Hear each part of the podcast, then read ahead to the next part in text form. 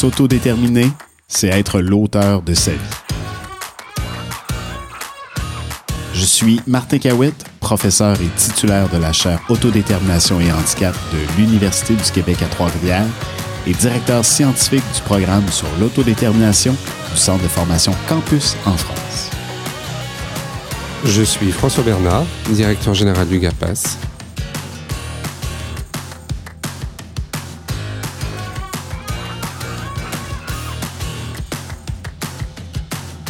Ensemble, agissons pour l'autodétermination des personnes en situation de handicap, mais pas que. Martin, je te propose qu'on aborde la thématique de la santé et de l'autodétermination. Oui. Ben, quand il est question de santé et d'autodétermination, en fait, euh, l'intérêt, entre autres, qui, qui va se poser beaucoup, c'est dans quelle mesure est-ce qu'une personne en situation de handicap adhère, en fait, aux traitements qui lui sont proposés.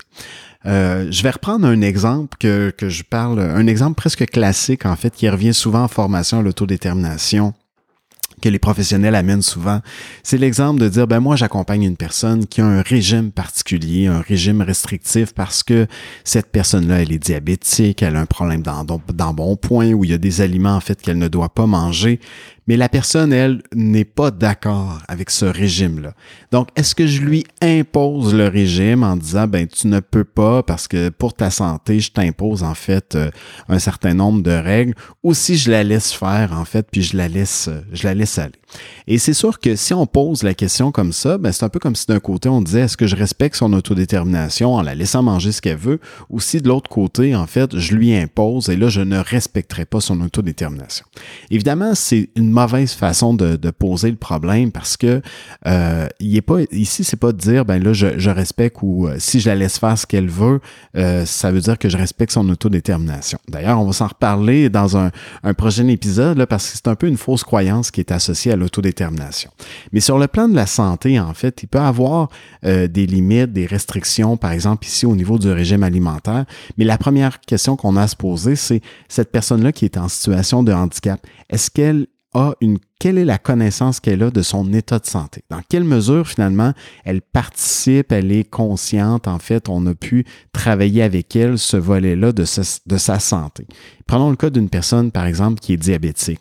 Est-ce qu'elle comprend? C'est quoi le diabète? Est-ce qu'elle est-ce qu'elle a reçu de l'information là-dessus? Est-ce qu'on a communiqué avec elle à ce sujet-là d'une façon qui est accessible, avec une information qui est adaptée? Euh, je pense entre autres ici à des collègues au Québec, par exemple Julie Ruel du, côté de l'Outaouais ici au Québec qui travaille justement les stratégies pour offrir une communication qui est adaptée à la personne en situation de handicap, notamment celles qui ont une déficience intellectuelle sur le plan de leur santé. Fait que la première chose, comment est-ce que je peux communiquer là-dessus? Maintenant, aussi un autre élément, on le voit notamment au, niveau du, de la, de, des personnes en fait qui composent avec la maladie mentale ou qui ont un problème d'un trouble mental grave. En fait, il y a aussi des, parfois des choses qui peuvent se négocier aussi avec un professionnel de la santé. Donc euh, oui, une médication, mais parfois ben, d'une médication qui a des effets secondaires qui sont désagréables, il y a des choses également qui peuvent se discuter et se négocier.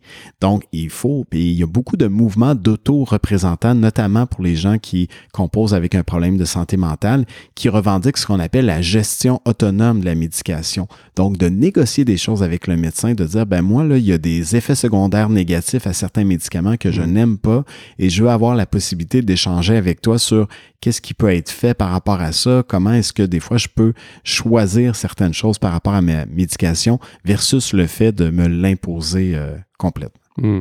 J'ai des euh, souvenirs aussi de, de, personnes qui quelquefois refusaient des soins, euh, par exemple sur des cas de cancer, par exemple, qui refusaient de, de se faire soigner. C'était très compliqué ça pour les professionnels de terrain euh, qu'une personne refuse.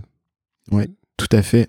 Et en fait, quand on pense au refus, au refus d'un soin, en fait, ben c'est un droit qui existe dans plusieurs législations à travers le monde, on a mm. le droit de refuser en fait d'avoir un soin. Le défi qui vient se poser en fait, c'est toujours se dire est-ce que ce refus-là, il est fait conscient des conséquences également associées au refus? Si on pense par exemple au refus d'un traitement, par exemple pour un cancer, ben est-ce que je suis conscient de ce que ça peut vouloir dire? Donc mm. peut-être que je vais décéder de ce cancer-là, peut-être que ma qualité de vie va diminuer rapidement.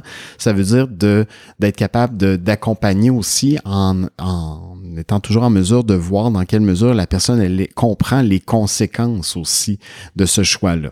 Donc, quand on pense par exemple à des personnes qui ont une limite importante sur le plan intellectuel, ben de les accompagner aussi avec une, euh, une communication qui est adaptée. Je pense mm. par exemple avec une communication visuelle, mm. ça devient aussi une stratégie qui est, euh, qui est intéressante, qui, est, qui est gagnante. On peut citer les outils de santé BD euh, qui ont été créés en France notamment pour préparer un certain nombre de rendez-vous médicaux qui sont vraiment très très adaptés euh, pour les personnes. Oui, ben absolument. En fait, ça devient en quelque sorte un peu comme des scénarios sociaux qui permettent de préparer la personne finalement aux différentes étapes lorsqu'elle doit recevoir par exemple un soin ou un examen médical.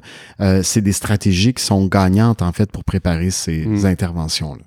Et là, on va aussi rejoindre un élément qu'on a déjà discuté, c'est aussi euh, la manière euh, de communiquer des professionnels médicaux aussi quelquefois aux personnes. Oui, ben tout à fait. Effectivement, si je prends une posture en fait où euh, je, communique avec un langage qui est trop hermétique ou encore ou que je ne prends même pas la peine de communiquer avec la personne et que je communique uniquement au professionnel en disant ben voici comme professionnel vous devez faire ceci, vous devez faire cela, ben là on perd en fait la participation de la personne, son adhésion potentielle et là on tombe dans quelque chose qui est imposé. Ça va devenir très difficile pour les professionnels. Et je vous dirais que avant même de quand là on parle de santé, on parle de traitement par exemple, de problèmes de santé. Mais avant de parler de traitement, encore faut-il voir dans quelle mesure est-ce que la personne, elle a développé des bonnes habitudes de vie au niveau mm. de la santé, puis qu'elle a développé un sentiment de responsabilité par rapport à sa santé. Donc, un peu comme on l'a fait dans l'épisode précédent par rapport à la vie amoureuse, affective et sexuelle, est-ce qu'il y a une éducation à la santé, aux bonnes habitudes de, la de santé qui a déjà été fait auprès de la personne? Est-ce qu'on lui a appris des choses sur l'alimentation, sur l'hygiène personnelle, sur la façon le tabac. Le tabac, effectivement. Donc, est-ce qu'on lui a appris aussi des bonnes habitudes qui vont faire en sorte que quand il y a un problème de santé qui apparaît, ben, la personne a déjà développé ce sentiment-là d'une responsabilité par rapport à son état de, santé. Est-ce que tu as des exemples de, programmes de prévention euh, qui existent euh, ou qui sont adaptés pour les publics en situation de handicap? Oui, ben en fait, il y a des problèmes de santé qui sont plus fréquents chez les personnes en situation de handicap. Un de ces problèmes-là, c'est l'obésité. Hmm. Donc, il y a plus de, euh, il y a plus de situations en fait de personnes en fait qui vont être en, surpoids ou une alimentation qui est moins bonne, moins d'activité physique.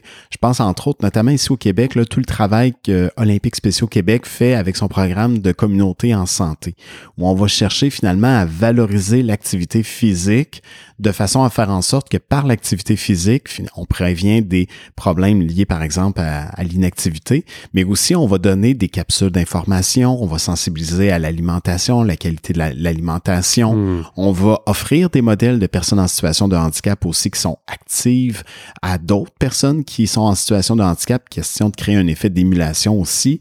C'est une approche aussi qui est intéressante et qui peut passer, qui peut être très ludique aussi. Ça peut être très agréable de bouger, de faire du sport de vivre des activités aussi qui me permettent de me garder euh, en forme également. Donc ça, c'est un exemple au niveau d'Olympique Spéciaux Québec qui est extrêmement intéressant de penser en fait la, une, ce volet-là de la santé pour, euh, pour, tout, pour toutes les personnes en situation de handicap. Je me permettrais d'ajouter aussi que un, aspect qui est important, c'est de former les différents professionnels de la santé à interagir avec des personnes en situation de handicap. Donc, euh, par exemple, le médecin qui connaît la déficience intellectuelle, par exemple, d'une façon très théorique, ça ne veut pas dire il peut connaître très bien les problèmes de santé plus mmh. récurrents et fréquents chez les personnes qui ont une déficience intellectuelle, sans pour autant savoir interagir avec elles ou être habile à le faire.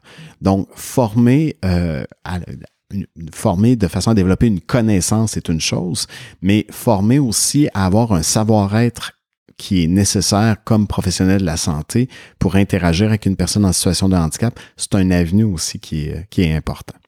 Merci Martin. Merci.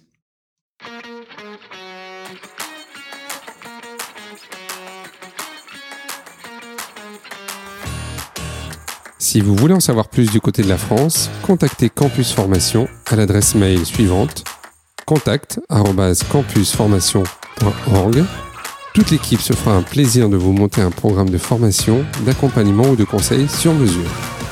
pour le Québec. Découvrez les travaux de recherche en cours de la chaire Autodétermination et Handicap au www.uqtr.ca CAH. Au plaisir, Martin. Au plaisir, François.